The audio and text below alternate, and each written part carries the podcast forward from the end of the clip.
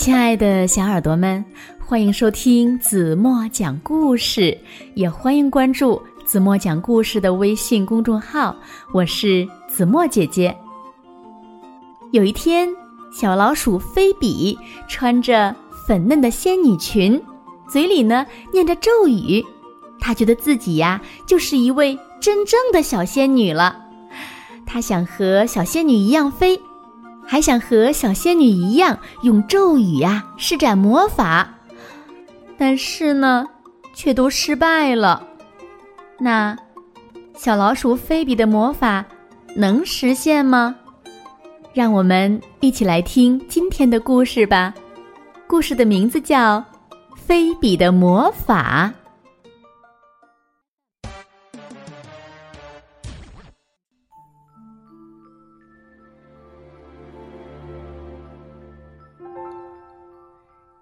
小老鼠菲比穿上了一套新衣服，高兴的吱吱叫。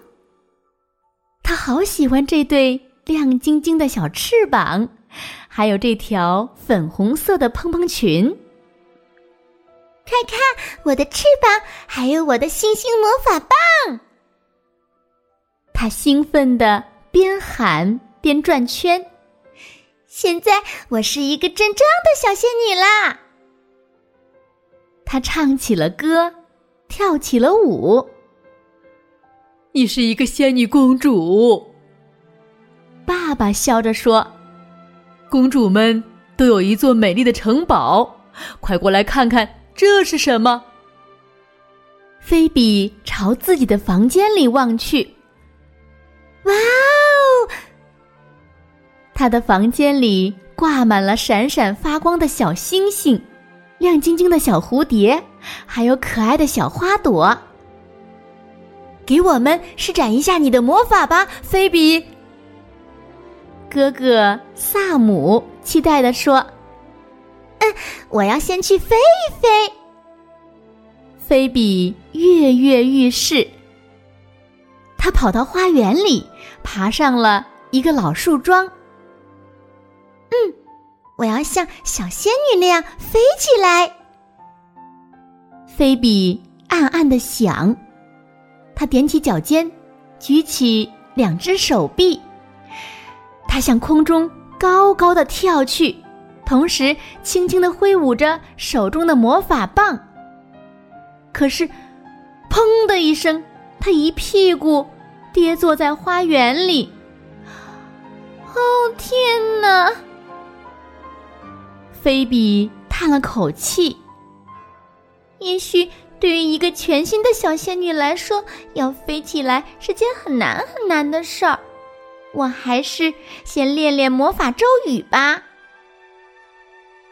他决定首先拿萨姆试一试。萨姆正坐在水池里玩他的海盗船。我是魔法小仙女。菲比神气的冲他喊：“告诉我你的愿望吧，我会让它实现的。”好吧，萨姆笑笑说：“我想要一只鹦鹉。”嗯，我要怎样才能变出一只鹦鹉来呢？菲比想啊想啊，突然。他看见叶子上有一只七星瓢虫，我要把你变成一只漂亮的鹦鹉。他一边说，一边念起咒语来：“mini money mini，哦哦，别乱动！mini money mini，嘿，别飞走呀！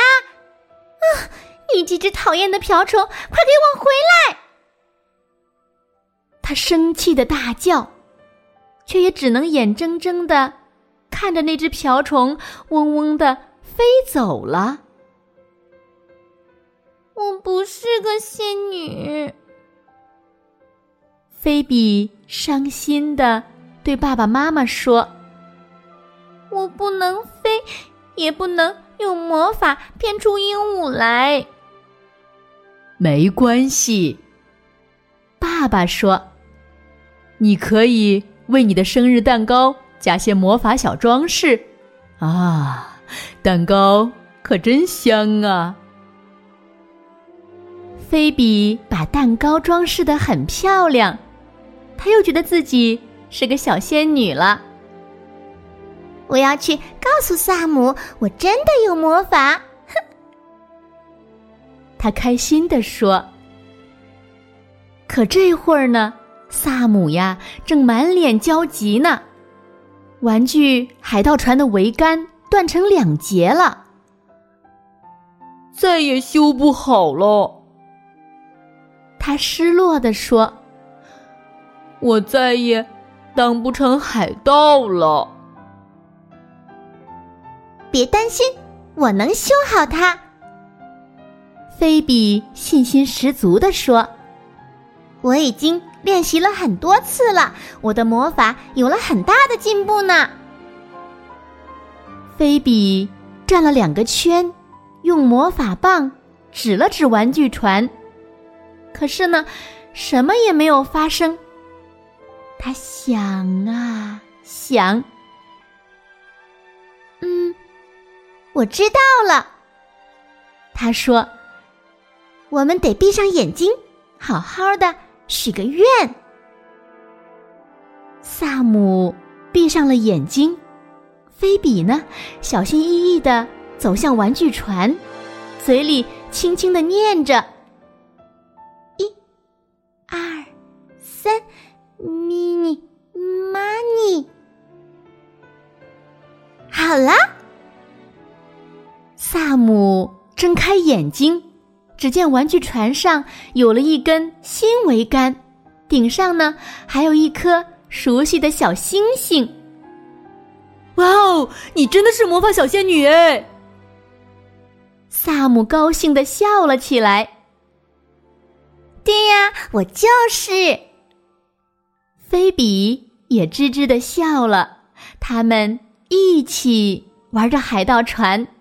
直到爸爸过来喊：“哟吼，水手们，过来吃饭喽！”爸爸妈妈、萨姆和菲比一起享用了一桌丰盛的晚餐。不知不觉的，星星已挂满了天空。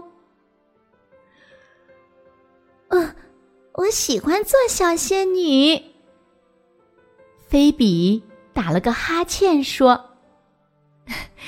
你是一个非常棒的小仙女哦。妈妈笑着说：“不过，小仙女也要乖乖上床睡觉喽。”说完，她带着菲比回到城堡一样的房间里。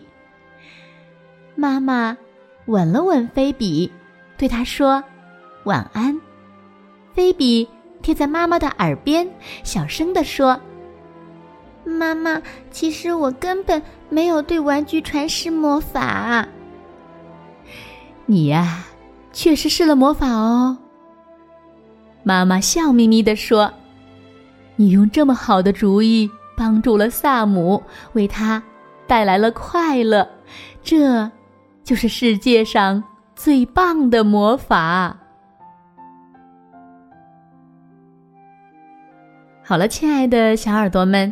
今天的故事呀，子墨就为大家讲到这里了。